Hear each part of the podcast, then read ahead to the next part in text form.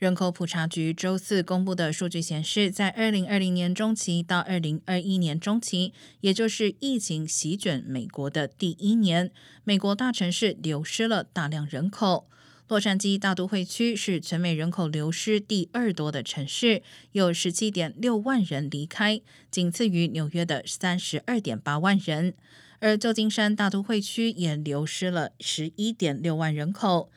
另外，周四公布的数据也清晰显示出新冠给人口带来的影响。从二零二零年中期到二零二一年中期，全美四分之三的县出现了自然死亡率高于自然出生率的情况。